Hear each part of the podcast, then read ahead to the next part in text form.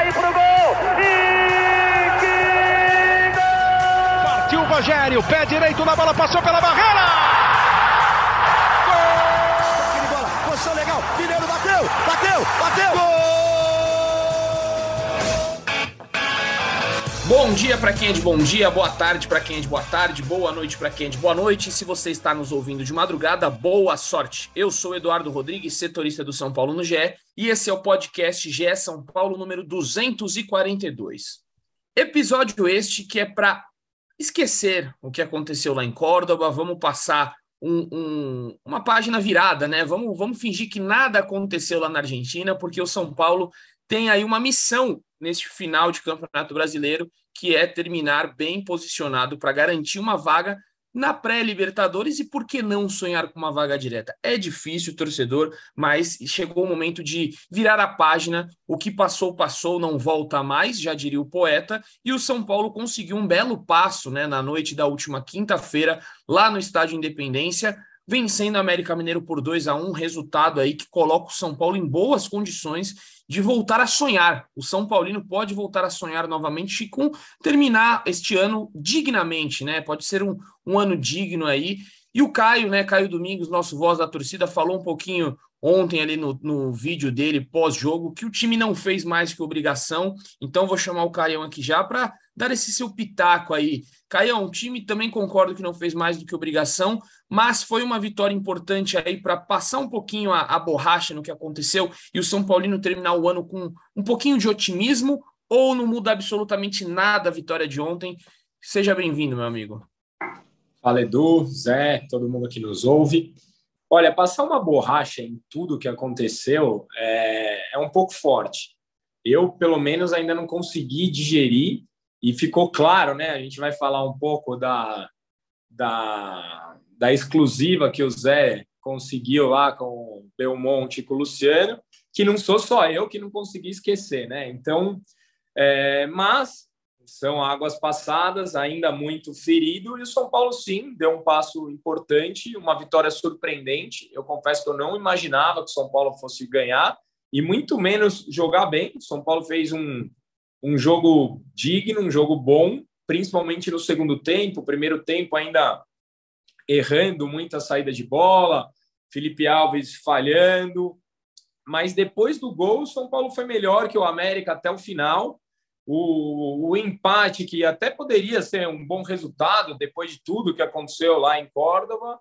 E o São Paulo fez o gol no último minuto, um gol de cabeça do Alisson.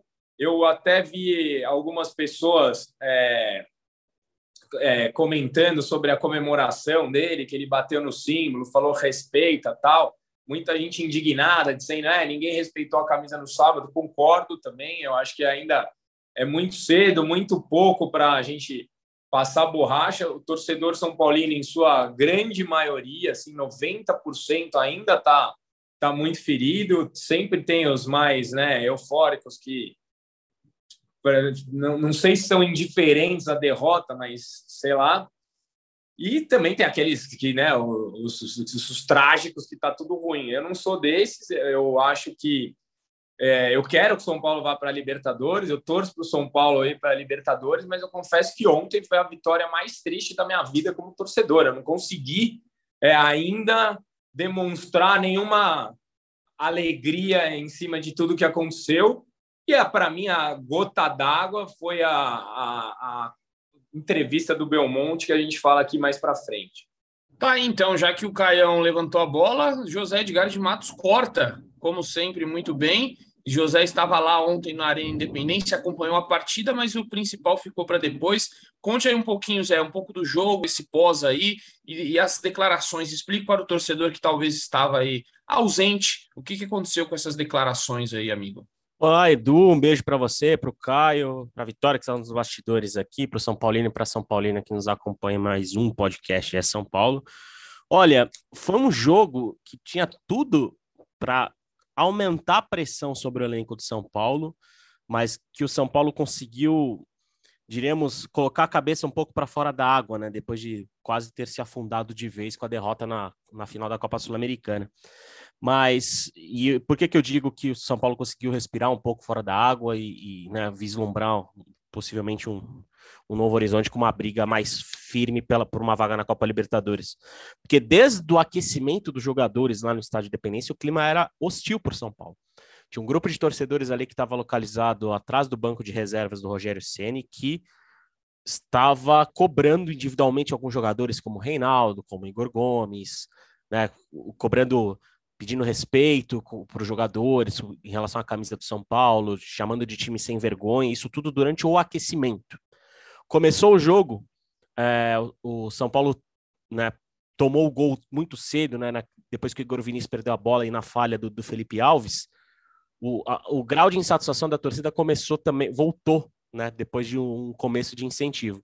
E aí o pior aconteceu com o intervalo, e eu até achei estranho, porque era um momento que o São Paulo tinha melhorado na partida, tinha estava controlando o jogo, terminou melhor do que o América no primeiro tempo, e os gritos começaram a ser mais fortes de cobrança. Era uma cobrança bem forte, obviamente, é, a gente, para ser bem honesto, só vai ter uma temperatura real disso domingo no Morumbi, né? Porque aí vai estar tá a massa da torcida São Paulina, vai estar tá muito mais gente para a gente ter uma análise, mas o público que viajou fora de casa, ou o público de Belo Horizonte, estava pressionando muito o São Paulo, né? E reclamando, xingando jogadores e tudo mais. Mas o próprio São Paulo, com a bola no pé, foi o responsável por amenizar esse clima, por é, transformar a, a, cobrança e muitas vezes o xingamento no apoio, porque o São Paulo fez um segundo tempo muito bom. Obviamente, teve, né, teve até chances de ter perdido o jogo, né? O América teve chance para vencer, mas faz parte, porque o América é um dos melhores times do retorno. São Paulo se expôs também para tentar vitória e saiu vitorioso com gol nos acréscimos. E aquela hostilidade virou incentivo, virou apoio, virou hino de São Paulo sendo cantado, virou São Paulo sentimento sendo cantado. Então, o São Paulo conseguiu, na bola, reverter um cenário que estava muito hostil, né, carregado muito pelo resultado do fim de semana contra o Independente Del Valle. E, e, e tudo, tudo que cercou o Del Valle ainda influencia e vai influenciar muito o São Paulo. Essa digamos, essa chave só vai ser virada totalmente se o São Paulo em campo conseguir essa vaga na Copa Libertadores, porque desde o do abatimento na expressão do Rogério, e quem, imagino que o torcedor, né, vendo a entrevista do Rogério, tenha tido essa impressão, mas para a gente que estava lá, né, a dois metros do Rogério, ali naquela sala de imprensa, o Rogério está muito abatido. E, e, eu acho que não é exagero o, que o Carlos Belmonte falou para a gente de que o Rogério foi quem mais sentiu essa derrota porque o abatimento do Rogério era muito grande. É porque ele... ele... é um de nós, é.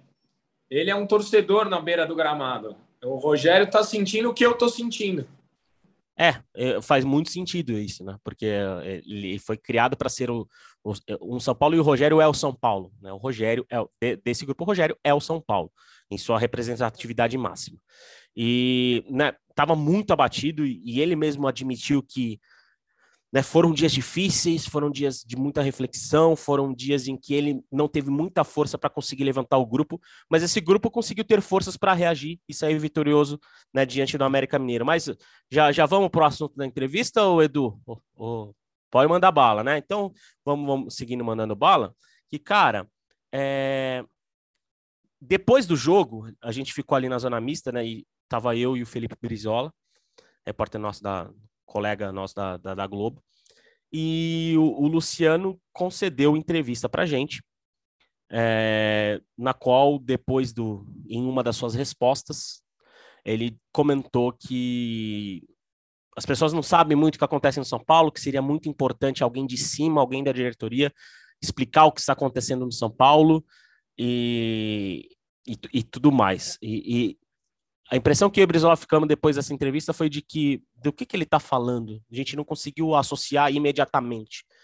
Depois fomos atrás, começamos a ouvir algumas pessoas tal, e bateu de que era sobre uma, um suposto comportamento é, de corpo mole do elenco contra o Del Valle por supostamente não terem fechado o bicho para a premiação do título.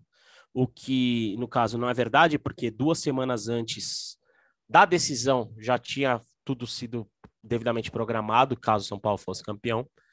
E aí, diante dessa declaração do Luciano, o diretor de futebol Carlos Belmonte apareceu também para dar a versão da diretoria e também defender o elenco dessas acusações, que são acusações bem graves, né, que, que fizeram recentemente ao elenco do São Paulo. É... por quem trabalha no futebol há algum tempo, eu acho que eu tenho um pouco de experiência para falar sobre isso, e eu posso garantir a, ao torcedor e à torcedora que jogador algum numa final de campeonato que pode mudar a história dele como jogador profissional e a final de sábado poderia mudar a história da, daquele grupo inteiro, porque não tem nenhum jogador, tirando o Miranda e o Rafinha, claro, mas nenhum jogador extremamente consagrado ali que pode, poderia esbanjar né, muitos títulos mais importantes, por exemplo, Luciano ganhou o Campeonato Brasileiro tudo mais, mas hoje o Luciano é um protagonista do São Paulo, ele poderia ser campeão como esse protagonista. O Caleri, até a gente trouxe no meio da semana, é, queria esse título para poder é, justificar um pouco o carinho, né, retribuir um pouco o carinho que ele tem do torcedor. Felipe Alves chegou do nada, né, no meio da temporada poderia se, se consagrar como campeão de uma Sul-Americana no gol titular de São Paulo. Nestor é, saiu lá de Cotia, também poderia ser titular, é, ser campeão como titular de São Paulo. Enfim, era, era um jogo que nenhum bicho iria atrapalhar é, o desempenho, ou pelo menos na questão da vontade. O principal ponto é que, ouvindo gente de São Paulo, São Paulo simplesmente travou, como já travou várias vezes, que eu acho que é um perfil desse grupo, né, de psicologicamente travar em algumas ocasiões. E numa final, com 90 minutos, São Paulo tendo esse peso de 10 anos, Dependente Del Vale começou a tocar bola, começou a tocar bola, começou a tocar bola, encontrar espaço, fez 1x0, aí acabou. Não teve. É, faltou alguém ali conseguir baixar né, o, o grupo para programado para botar o pé, o pé no gramado para né, acordar diante do que estava acontecendo. E, e aí o Carlos Belmonte, nessa entrevista, ele defendeu o grupo, é, explicou que o Luciano se referiu justamente a essas acusações do, de corpo mole, de, de, dívidas e tudo mais. E o São Paulo vive problemas financeiros, o elenco tem sala, é, direitos de imagem atrasados, premiações atrasadas, como a premiação para da passagem para a final da Sul-Americana está atrasada, enfim, tem muitos problemas financeiros. Mas ontem esse assunto acabou, né, diríamos, tomando um pouco à frente do, da importante vitória que São Paulo teve, porque falando de bola, São Paulo se reaproximou do G8 e agora tem um jogo em casa, um confronto direto contra o Botafogo, para ficar ainda mais próximo ali, né, já que tem um jogo a menos. Mas essas declarações, essa acusação aí de de corpo mole na final foi algo que incomodou, incomodou muito né, os jogadores. E até tem um detalhe que eu acompanhei o fim do jogo ao lado da delegação de São Paulo ali, né? Independência, você, a zona mista ali né, meio que na entrada dos vestiários, na saída do campo ali, você fica bem perto. E tem até vídeo no, no, no GE e tudo mais. E na hora que os jogadores saíram, estavam sendo cumprimentados ali por, não só pelo Belmonte, mas pelos diretores, por supervisor, roupeiro, tudo mais, estavam comemorando a vitória. O Caleri passou falando o seguinte: é, não, não vamos falar nada, não vamos falar nada, que as coisas estão tão, tão saindo daqui, as coisas estão vazando, não sei o quê, vamos ficar quieto, tipo, porque essa história incomodou, incomodou demais o grupo de São Paulo, e, e a resposta, que a vitória como, de ontem surgiu como uma pequena resposta diante do que é, foi ouvido desde sábado lá em Córdoba, com a atuação extremamente ruim que o São Paulo teve. E, e esse é o ponto. O São Paulo tem uma atuação muito ruim no sábado e perdeu a final da Sul-Americana. Ontem, o São Paulo fez um bom segundo tempo e conseguiu uma vitória importante fora de casa. É isso, Edu. Cara, é, eu acho que eu preciso também me posicionar sobre tudo isso. É, eu não tenho informações de bastidores, é, então, assim, o que eu vejo de fora na minha concepção, não houve corpo mole. A gente, eu posso aqui enumerar uns 10, 15 problemas que São Paulo tem e durante o ano não tem sido corpo mole. Eu vejo desde jogadores que sentem jogo grande a, ao Rogério escalar um time sem experiência numa partida que necessitava experiência, um time previsível, um time que não teve poder de reação, time mal administrado, um time que não recebe. Eu posso falar aqui um milhão de problemas mas na minha, tá? Na minha opinião, eu não tenho informação. Acho que quem acusou talvez tenha ou não. Então, eu não acho que é corpo mole. É, na, na, minha concepção, a entrevista do Luciano ela era necessária porque o grupo estava exposto. Foi a, o, o São Paulo, os jogadores foram acusados de estar fazendo corpo mole numa final. E para mim não tem nada pior do que isso. Se for se for verdade, os jogadores fazerem corpo mole numa final é o pior cenário possível. Aí tem que fechar a instituição São Paulo, porque ninguém tá lá merece vestir a nossa camisa. Então, o Luciano tá certo em cobrar posicionamento. E, a, e esse posicionamento, para mim, veio da pior forma possível. a intenção foi boa de proteger o elenco e tal, mas as palavras usadas para mim são de uma infelicidade tão grande e eu preciso justificar aqui, porque ele argumenta assim: é, para vocês terem uma ideia, a gente não pagou nem o da final, o da semifinal. Como se isso fosse um grande mérito para o elenco estar unido. Para mim, com essa declaração, em uma cajadada só, eles põem o próprio trabalho, porque eu cansei de ver entrevistas dele, inclusive aqui para o GE, dizendo que tinha um plano de pagamento de todos os atrasados de 2020, que o dinheiro do Anthony. É, houve uma matéria feita por, por é, outras pessoas dizendo do superávit do São Paulo uma semana antes da votação da reeleição. Então, é uma declaração que expõe a própria diretoria, ela expõe os próprios jogadores, porque tem quem vai receber e vai falar: tá vendo? Não receberam, não jogaram. Então, saiu pela culatra essa, essa defesa dos jogadores e ela expõe a instituição São Paulo Futebol Clube. Eu tenho certeza que o Internacional deve salário, eu tenho certeza que o Santos deve, eu tenho certeza que o Fluminense deve, e eu não vejo todo mundo bater na tecla como se bate dentro do São Paulo. O próprio Rogério insistentemente fala da situação grave. Eu acho, eu acho que a situação é grave, eu não estou aqui sendo poliana, achando que está tudo bem, não é isso. Mas eu acho que o São Paulo joga contra o próprio São Paulo a cada entrevista dessa, sabe? A gente joga a, a própria cabeça de bandeja para quem gosta de ver sangue dentro do São Paulo. Então, para mim, foi uma entrevista de uma infelicidade tamanha que ela conseguiu expor a própria diretoria, expôs os jogadores e, mais uma vez, expôs a instituição São Paulo Futebol Clube. Então, se acredita no caráter dos jogadores, é, é um ponto importante, mas a forma como foi colocada, para mim, foi terrível, terrível.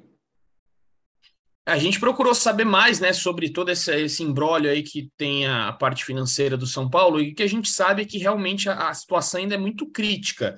É, sai toda vez, né? O Caio aí expôs o, o a, tudo que acontece, a diretoria sai falando e toda vez que falam parece que está mil maravilhas, mas a verdade é que não está, a coisa ainda é muito complexa. complexa. Tem um texto que a gente soltou aí, né? De manhã, a Joana de Assis me mandou mensagem também que ela estava na apuração para entrar no Redação Sport TV, para entrar no, na central do GE, e eu também fui atrás de algumas informações do que está rolando.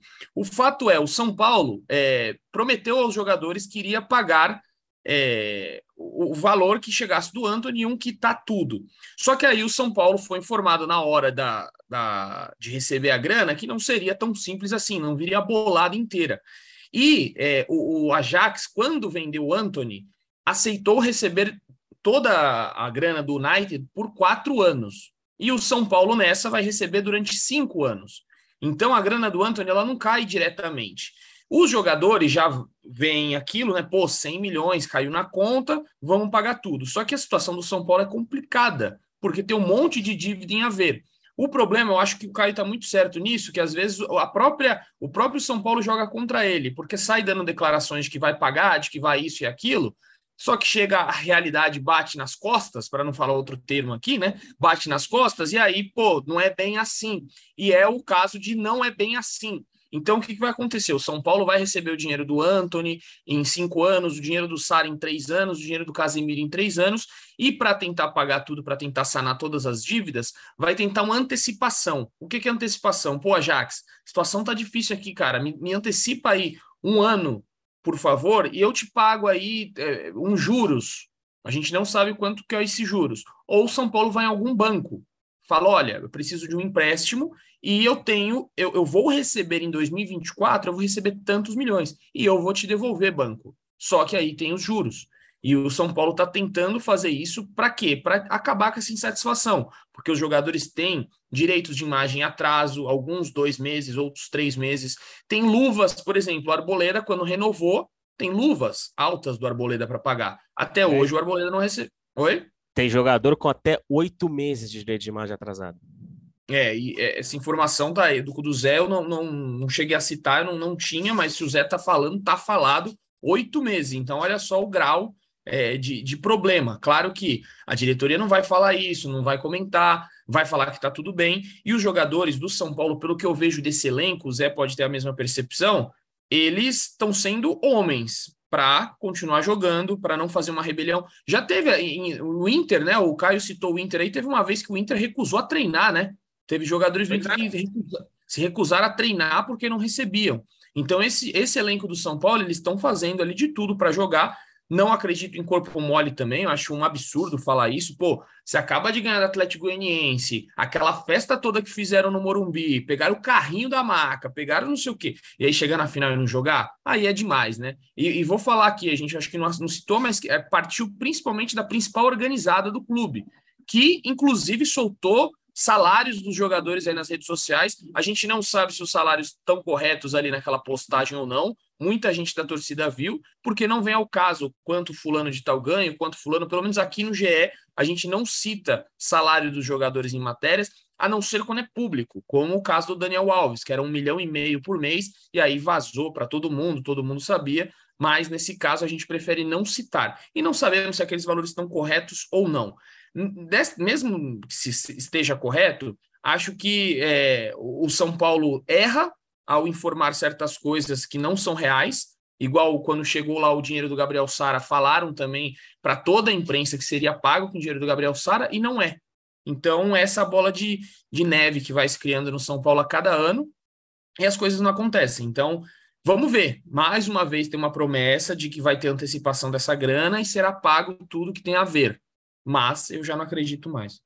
Edu, agora bate tudo isso que a gente falou aqui no litificador e me justifica, de alguma forma, a contratação do Galopo. Então. Com não, tudo não, isso, não os caras pegam e gastam 36 milhões num cara que não está jogando. E aí, a gente começa também a entender o porquê talvez o Ferrarese não jogue, o Bustos não jogue, o próprio Garo, o Galopo não jogue. Porque você imagina como é a gestão de grupo dos caras há oito meses sem receber direito de imagem, chega um monte de cara, não sei, né? Vocês falarem do salário que foi vazado, com aqueles salários que foram vazados, como o grupo recebe? Pô, não me paga, mas para trazer esses caras tem dinheiro. Para levar conselheiro no avião fretado tem dinheiro. Como que você acha que o grupo recebe essas coisas? Esse é o ponto, cara. Então, assim, é, só reforço o que eu disse: entrevista infeliz. Era para blindar o elenco de outra forma. Não, confiamos no caráter do elenco, é isso, arararará. talvez devesse falar de, de salários atrasados. Agora, cara, só expôs muito mais a má gestão do São Paulo Futebol Clube. Tá aí, então vamos, vamos, a gente continua vendo esse caso, né, que sempre gera muita polêmica, muita discussão sobre salários atrasados. São Paulo está aí com esse problema da pandemia. Segundo informações, a dívida da pandemia era de 18 milhões, abaixou para 3 milhões, só que este não é o maior problema da pandemia, é, são ainda os direitos de imagem, tem algumas coisas a, a ver. Zé, se quiser acrescentar alguma coisa, fique à vontade. Não, só elogiar você e a Joana pela baita matéria, cara. É isso, cara, não tenho nem roupa para isso.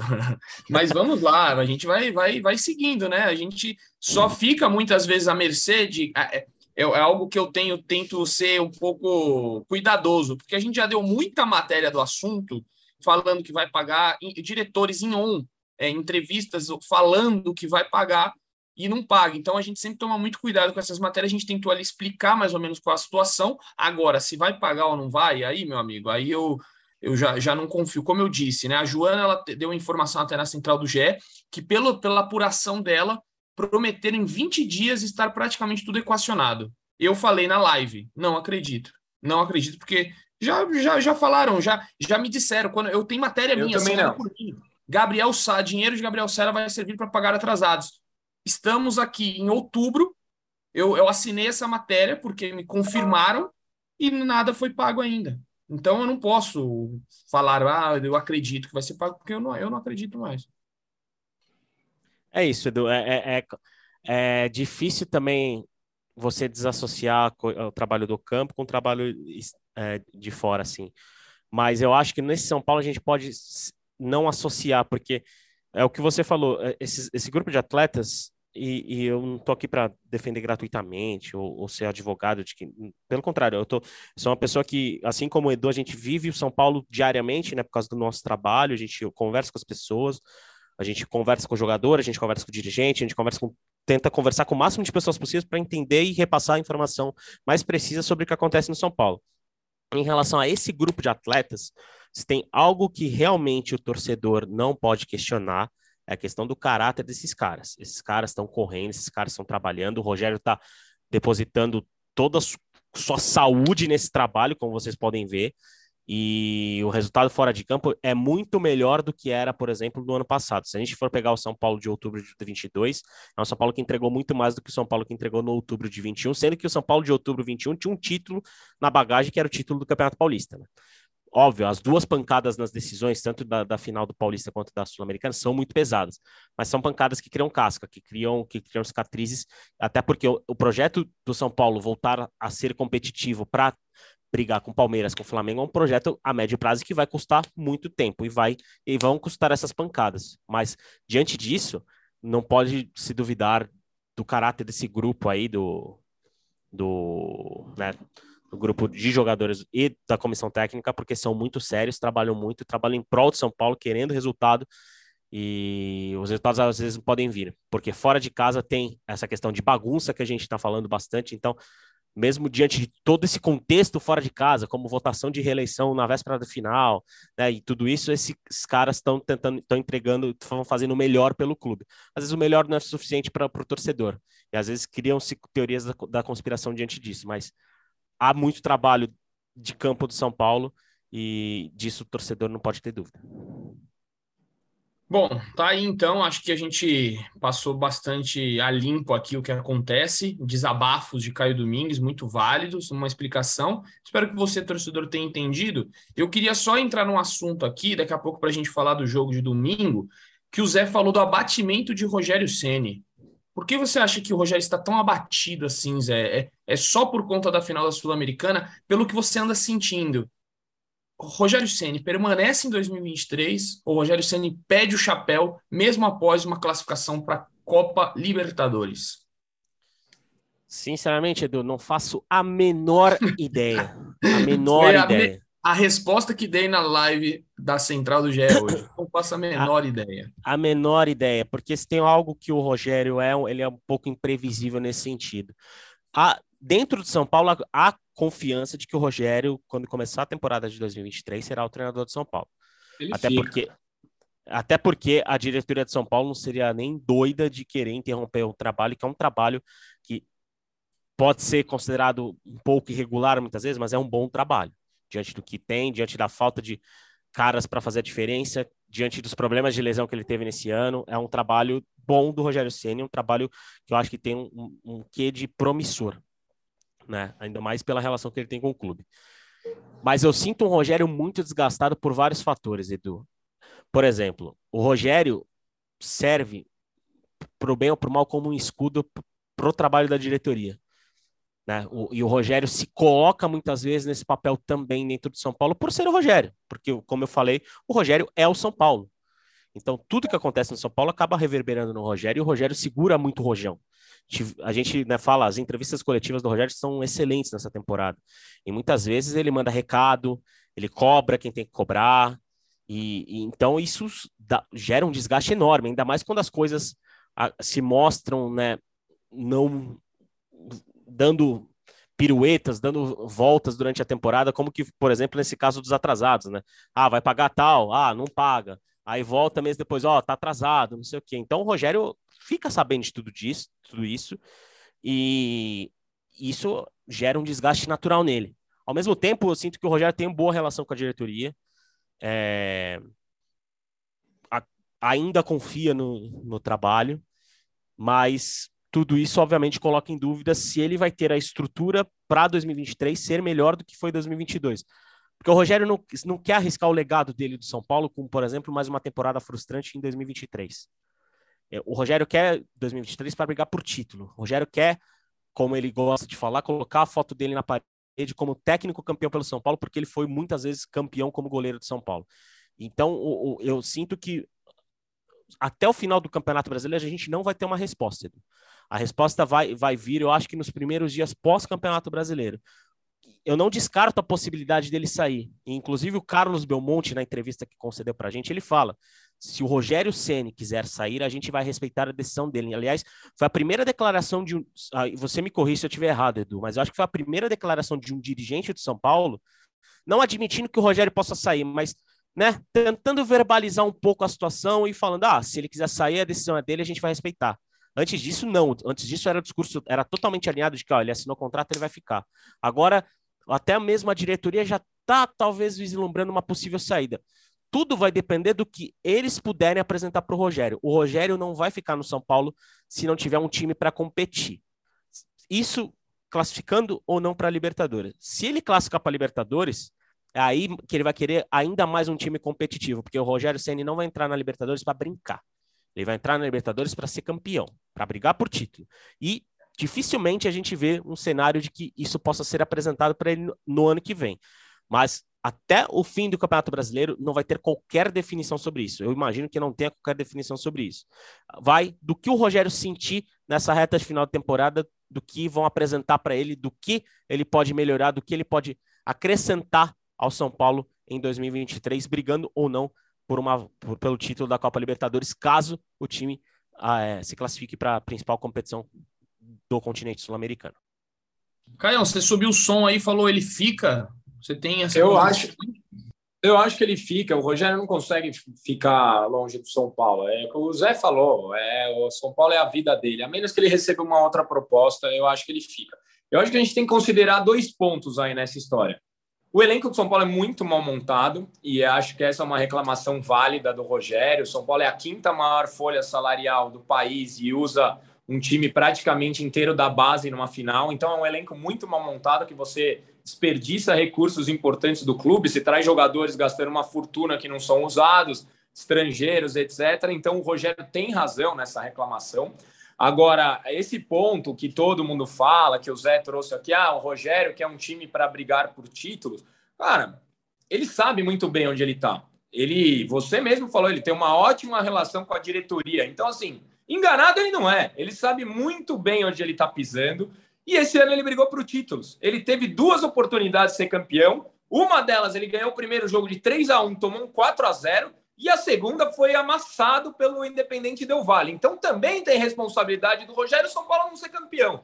Então também é o, o, o discurso do Rogério de ah, eu não sei, se eu fico também não ajuda em nada. É mais um discurso que coloca mais pressão sobre ele, mais um discurso que coloca pressão sobre o, o, o, elenco, que gera insegurança na torcida, é algo que também não está ajudando em nada. Então, se o Rogério quiser ficar, que aceite a realidade do clube tem muita oportunidade a ser feita. A, a, a, as contratações foram péssimas, o elenco é muito mal montado, não tem perfil vencedor. Se você olhar dentro do time que jogou a final, esse time da final seria o maior título dos 11 em campo, dos 11. Nenhum dos caras em campo tem um título maior do que foi a Sul-Americana. Então é um elenco que não é de vencedores. O São Paulo tem uma série de problemas. Eu comecei aqui batendo na diretoria, mas assim, o Rogério sabe muito bem onde ele está. Então, se quiser ficar, é muito bem-vindo, mas não dá para ficar toda hora jogando no ventilador, porque isso não ajuda em nada, inclusive só atrapalha. Estou de acordíssimo com o Caio Domingues. Acho que isso só atrapalha essa, é, essas falas do Ceni de que ah, eu vou sair, ah, não sei se eu fico, não sei. Eu acho também completamente, creio assim que é, muitas vezes ele joga a responsabilidade muito para os jogadores e tira dele da reta, tira dele da reta. É ele que escala ali, ele nunca assume totalmente a, a culpa por derrotas, ah, fui eu, não, ele sempre tem alguma algum ponto a declarar ali, mas é, tirando todos esses é, talvez defeitos que ele tem aí na hora de, de, de não assumir responsabilidade e dividir com o grupo, ele é um cara que vive o São Paulo, que sabe o que é o São Paulo, então Sim. talvez só ele ali para ficar. Se você pensar hoje, ah, vai sair o Rogério Ceni, vai vir quem que conhece o São Paulo tão bem?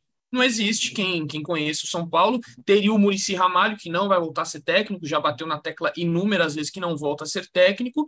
Então, é o Rogério ou é o Rogério. É, goste ou não goste, você vai ter que aturar ou surtar não tem outra opção agora para o São Paulino, porque o Rogério Ceni realmente eu vejo que às vezes ele tem esse probleminha aí de pô, é, fulano de tal errou, ou a gente não conseguiu jogar, o time foi apático, mas ele não assume a responsabilidade, e acho também que atrapalhou um pouquinho na final é, essa transferência de responsabilidade. Talvez ele chegue ali e fale, ó, oh, galera, eu, eu sou o Rogério Ceni, se o time perder aqui, a culpa é toda minha. Joguem leve, joguem tranquilos. Mas antes da. Eu falei até isso no podcast. Antes da final, ele já falava que se perdesse seria o fundo do poço para o São Paulo, era uma obrigação ganhar, o jogo mais importante dos últimos 10 anos, e esse elenco não suportou. Achei que esse elenco sentiu todas essas falas aí. Desde 2020 esse elenco sente. Então, assim, se ele achou que fosse suportar, uma falha dele, porque a gente sabe que é um elenco que sente a pressão. Desde o título de 2020, 80%, 60% são os mesmos. Exato.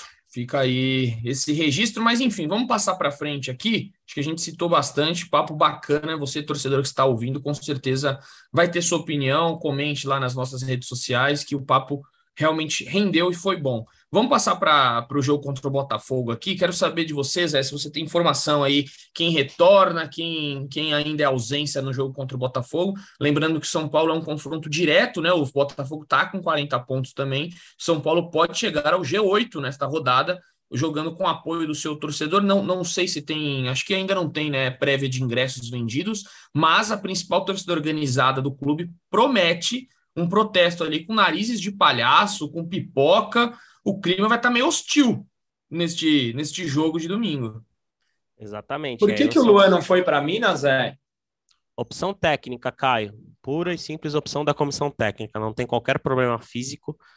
E é uma, foi uma opção do Rogério e da comissão técnica deixar o Luan aqui em São Paulo. Em relação a retornos, Edu, é, a gente fica na expectativa em relação ao Diego Costa, né? O Diego Costa ficou fora do jogo em Minas por conta de uma tendinite no joelho, mas só nesse, nesse sábado a gente vai ter noção se o Diego Costa né, melhorou e se vai ter condições de jogo, até porque a previsão era que os jogadores, né? Quem foi para Minas Gerais ganhou folga nessa sexta-feira.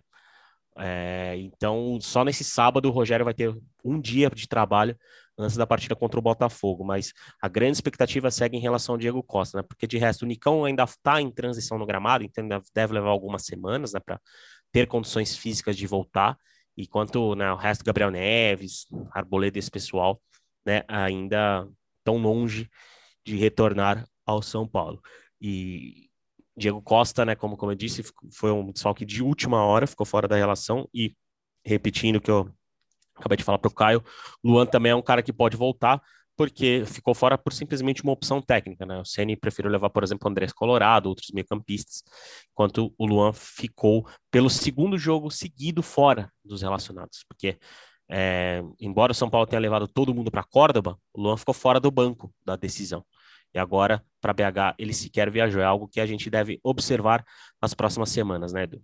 Exatamente, então não deve ter muita, muita mudança, porque também não tem nenhum jogador que levou o terceiro cartão amarelo. Então, vocês gostaram aí, falando um pouquinho do jogo, né? A gente nem tossa tanta coisa. Gostaram aí do Rafinha e Igor Vinícius juntos? Como é que vocês viram essa, essa mudança aí? Eu esperava isso na final, um pouco mais de ousadia, né? Faltou ousadia para o time na final. É, eu, cara, tiveram alguns bons momentos, né? Principalmente com o Rafinha acelerando o jogo, às vezes encontrando o Igor Vinícius no mano a mano. Mas o Igor Vinícius, na minha visão, não viveu uma noite muito positiva nesse sentido, né? Ele errou bastante individualmente, com passos, cruzamento. Ele meteu, conseguiu acertar alguns cruzamentos, teve uma chance logo no começo do jogo, que ele apareceu com um elemento surpresa ali, né? É, ganhou, ganhou a disputa de bola, estou dentro da área. Mas é, é uma coisa que pode evoluir, porque o Rafinha visivelmente aumenta a qualidade de passe ali no, na primeira linha de, de defensores. E essa talvez, ter, óbvio que é fácil a gente falar agora, mas era uma coisa que a gente ressaltava no Rafinha antes mesmo da final, né? Do que o Rafinha seria importante jogar aquele jogo por conta dessa qualidade de passe para conseguir fazer o São Paulo sair jogando de trás com qualidade diante do, do, do Del Valle. E eu acho que é uma experiência muito válida, mas é, eu, se eu for apontar algum destaque individual da partida de ontem, o, Edu, eu não tenho como não fugir do Luciano, porque o Luciano começou, o Luciano foi um exemplo de um cara que começou mal a partida, não encontrava espaço para jogar, mas quando ele conseguiu encontrar esse espaço, ele, o São Paulo automaticamente melhorou também, né? O Luciano deu, criou excelentes oportunidades, deu passe, fez o corta-luz que chegou, fez o lateral chegar no Nestor e depois deu um tapa de primeira pro gol do Caleri.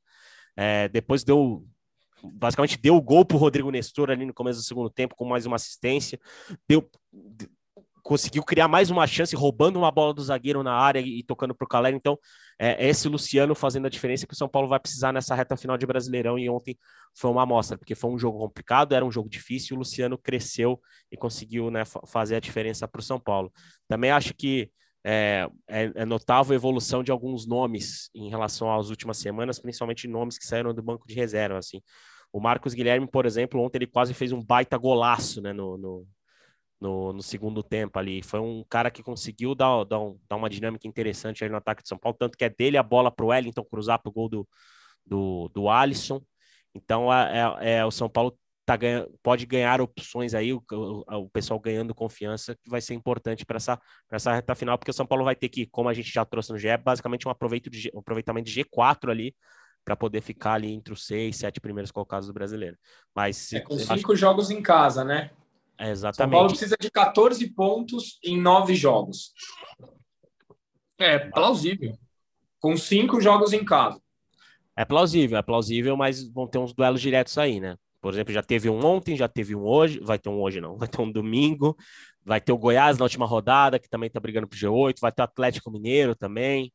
Então são, são alguns duelos aí que bem importantes que o São Paulo vai ter para brigar. Eu acho que é bem possível o São Paulo brigar por essa vaga, é, ainda mais por essa quantidade de jogos em casa, como o Caio relatou. Lembrando que o jogo a mais que o São Paulo vai, vai fazer para se equiparar aos outros concorrentes brasileiros é em casa contra o Curitiba, o Curitiba que briga contra o rebaixamento. Então, é, é notável, é, é, uma tabela que pode, que embora seja complicada para o São Paulo, pode fazer o time ganhar confrontos diretos e se posicionar de uma maneira mais confortável nessa briga pelo G8. É isso aí, então vamos ver. Você, Caião, mudaria alguma coisa para domingo? Acha que o time de ontem foi ideal ou, ou algo tem que mudar ali? Eu, na verdade, assim, fora o trio de ataque, o, Zé falou muito bem do Luciano, e eu acho que tem muito a ver com o posicionamento dele. Ontem ele não jogou em linha com o Caleri. Como o Rafinha estava fazendo esse falso terceiro zagueiro e às vezes na linha da ala, o Luciano flutuou um pouco mais atrás. Eu não acho que Caleri e Luciano sejam uma boa dupla quando jogam em linha. Quando o Luciano vem buscar um pouco mais o jogo, ele trabalha melhor. Então eu gostei ali do Luciano, do Caleri e até do Patrick. O resto, para mim, quase todo mundo abaixo. Então, não sei, cara. Vou te falar, não, não, nem sei o que escalar para domingo. Tem que escalar o que tiver de melhor. Vai ser um jogo difícil. Acho que São Paulo e o Botafogo, nas últimas cinco rodadas, ganharam, empataram e perderam nas mesmas rodadas. São com times com comportamento muito parecido. E vai ser um jogo duro, cara. Um duelo. De... É, é esse é o jogo que vai dizer se o São Paulo vai brigar ou não. Tá aí. Vai, boa, boa aspa. Um parênteses. Ah, efetivamente eu não acredito mais nesse time. Tá aí. Eu deixo o final, o relato final de Caio Domingos. Nesse time eu não acredito mais. Tá difícil mesmo, torcedor. Torcedor São Paulino não tem mais é, vontade, né? De acreditar nesse time, porque já decepcionou muitas vezes. Tá complicada a situação, mas seria um alento aí é, prazeroso, por que não? Chegar na última rodada e falar: olha, conseguimos ali. É, e, eu sei que o torcedor São Paulo no ano que vem vai chegar e vai falar: ah, mas vamos para a pré-Libertadores para passar vergonha. Tenho certeza, Caio Domingos vai chegar aqui em determinado momento da temporada, ele vai falar: para que se classificar para ir lá passar vergonha? Lembrando que agora não é um jogo só, né? São dois ou três, não é antes? São dois, é? Você lembra? São duas eliminatórias. Duas, duas. eliminatórias, ou chance. A chance de ter uma, um vexame aí aumentou. É, exato, são três eliminatórias no geral, mas para brasileiro são, são duas etapas, é, duas fases pré-qualificatórias para o grupo. É. E a pré-Libertadores cada vez é mais comum a gente ver brasileiro tropeçar, né? Começou lá atrás com o Corinthians, naquela eliminatória com o Tolima, o São Paulo já foi vítima de pré-Libertadores. Então é, é, é, é uma fase que, que os times têm que ter muita, muita atenção, até porque às vezes tem duelo pesado já, né? Tem, teve, teve recentemente gente enfrentando Olímpia, gente enfrentando Barcelona de Guayaquil, né? Então, é, é, são duelos pesadinhos ali. Óbvio que o cenário ideal é sempre você ser G4, né? E ir direto para o grupo, mas na situação que São Paulo tá, meu amigo, tem que se tem que para pré-Libertadores encarar de peito aberto e correr o risco de, de um vexame no começo do ano, mas tem que estar. Tá. São Paulo tem que estar tá na Libertadores Seria trágico uma segunda temporada consecutiva fora, inclusive pelo lado financeiro, pelo lado moral. Então, meu amigo, do jeito que o São Paulo tá e com as finais frustrantes que teve nesse ano, tem que se pegar um G8 ali no mínimo para poder. Aí depois pensar lá no ano que vem no que vai fazer para evitar vexame. Mas Só... São Paulo tem que terminar a temporada no grupo dos oito, porque é o São Paulo. Só uma dúvida: quem cai na fase pré-Libertadores não vai para a Sul-Americana? No não. segundo jogo. No Só segundo, segundo. sim. Ah, se perde o primeiro, não. Se vai o segundo, sim. É isso. Boa. Obrigado. Não sabia dessa informação. Fica aí o registro.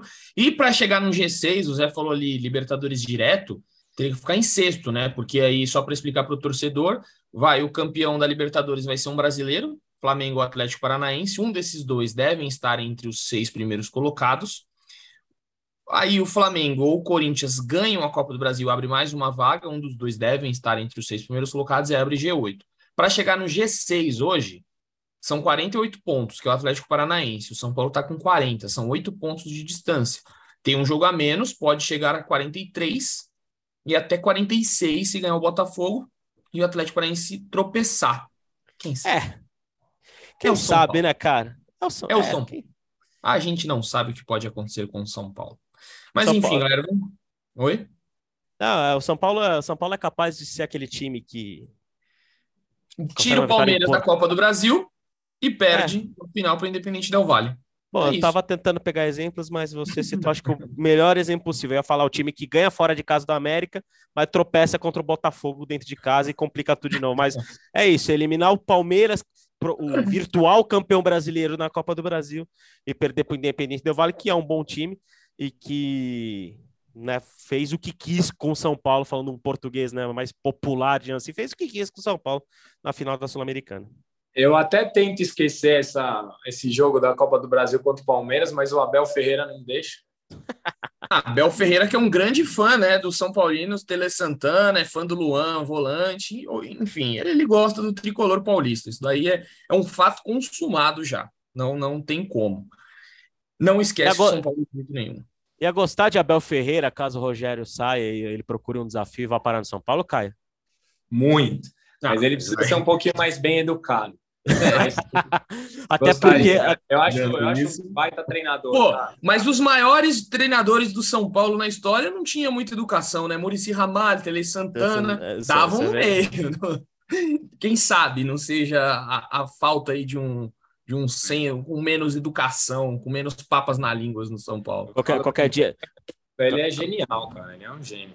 É, com certeza. Cada dia a gente pode convocar um podcast com o Guinho, com o pessoal que cobria o São Paulo na época do Tele, só para contar essas histórias aí de, de, patadas. Pode ser Gé São Paulo especial patadas. Patadas, patadas é tricolores. Mas você, torcedor, ó, que está aí no site Gé Navegando, tem um simulador lá, a gente subiu agora há pouco no site. É, simular os resultados para essa briga na Libertadores. Você pode brincar aí com os resultados, sofrer ou não com os resultados, né? Ontem o Ale Gisbrecht, que é nosso ouvinte aqui sempre, fez uma montagem lá com o São Paulo campeão brasileiro. Já não dá mais, porque o Palmeiras ganhou foi a 67, o São Paulo não consegue mais nem se ganhar todos os jogos ser campeão brasileiro. Mas fica aí a brincadeira e você pode também fazer essa simulação. Mas é isso, torcedor. Como a gente bem sabe aqui, o, o, Caio Domingues é o nosso termômetro tricolor. Quantas vezes ele já não entrou aqui sorrindo? Quantas vezes ele já não entrou pé da vida, quantas, eles, quantas vezes ele já entrou quase chorando. Esta é a, é a montanha russa. Agora, bravo depois de uma vitória é a primeira, hein, Edu? É, é porque você está esgotado. Acabou sua paz. O Caio chegou aqui ó, no começo do ano dizendo que o Rogério Senna tinha um plano. Ele foi com esse plano até até ali agosto. Depois ele falou: esquece, já não tem mais plano nenhum. São Paulo será campeão da Copa do Brasil. Ele falou. Depois já largou tudo. Foi cobrado com... publicamente por isso. Parece, você ficou falando que a gente ia ganhar a Copa do Brasil, a culpa é sua. É, a culpa é minha. É, o nosso, o nosso personal influencer aqui, porque em Córdoba era uma coisa de louco, era todo mundo querendo tirar foto com o Caio Domingues. Você não é. sabe, é um absurdo o Caio Domingues. É vocês não viram os bastidores, o Edu, tô, Edu, Edu. foi, foi bom, foi uma, uma, grande viagem. Pena que o título não veio para o tricolor paulista.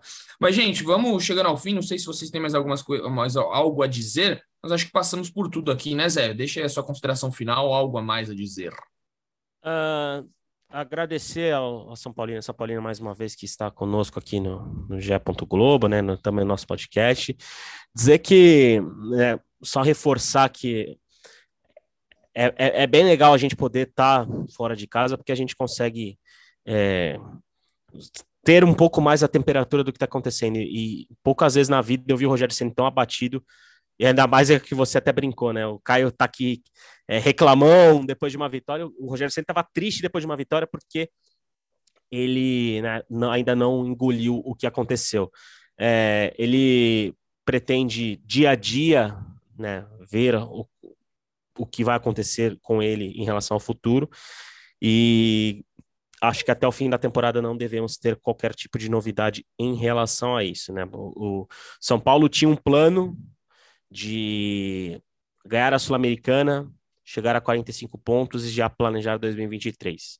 Agora a gente sabe que o planejamento de 2023 vai ficar só para depois da última rodada do Brasileiro contra o Goiás, muito provavelmente. Só uma coisinha curiosa, o São Paulo saiu atrasado ontem do, do Independência, porque por conta da temperatura do, do mau tempo aqui em São Paulo, o avião demorou para sair de Campi, sair do, do aeroporto.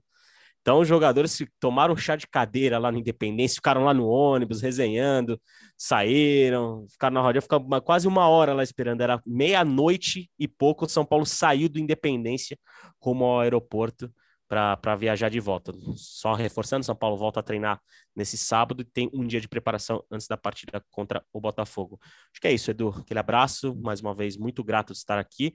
E talvez seja meu último podcast, né, durante, durante esse períodozinho aí, já que na semana que vem estamos indo para o Equador é, para cobrir a Libertadores Feminina. Então, voltamos em breve com, com, com o dia a dia do Tricolor, Edu. Abração para você, para o Caio e para todo mundo. Valeu, Zé. Ficou, fica o registro que é, vai chinelar lá no Equador. Parabéns. É, não estará entre nós. E eu também irei chinelar, ou seja, vocês ficaram com o Leonardo Lourenço, é muito provavelmente, porque eu entro de férias. Lá vai o Caio, ó. Lá vem o Caio. Mais uma, mais uma. esse sabe, esse sabe planejar, né, Caio? Calma. Eu tenho mais uma semana. Eu tenho mais uma, eu tenho até sexta-feira que vem. Então você deixa para me criticar na próxima sexta-feira. Eu vou voltar aqui na é, próxima. Quando você não tiver para se defender, é melhor. Exato. Mas também ficarei ausente algum, alguns 17 dias só, tranquilo. Pegar uma prainha, enfim. Mas, Caião, deixe sua consideração final aí. E você, se quiser nos deixar também, avisa já logo, que a gente já, já faz o. Ah, no abandono, na alegria, na tristeza, é, não largo do pé de vocês. Não, sem considerações finais. Não, não tem humor para isso. Tá aí, ótima, ótima finalização de Caio Domingos, não poderia ser melhor. Mas é isso, torcedor. Obrigado a todos vocês, todos os ouvintes. Esperamos que é, a gente tenha levado até você tudo o que acontece no tricolor, todos os bastidores. E voltamos aí no próximo, na próxima segunda-feira, após São Paulo e Botafogo, para trazer tudo. Quem sabe o São Paulo mais próximo de, do G8 ou São Paulo decepcionando seu torcedor mais uma vez, que já não é muita novidade durante esta temporada, não é mesmo? Ficamos por aqui então, torcedor. Um beijo no coração e um abraço na alma de cada um de vocês. Valeu!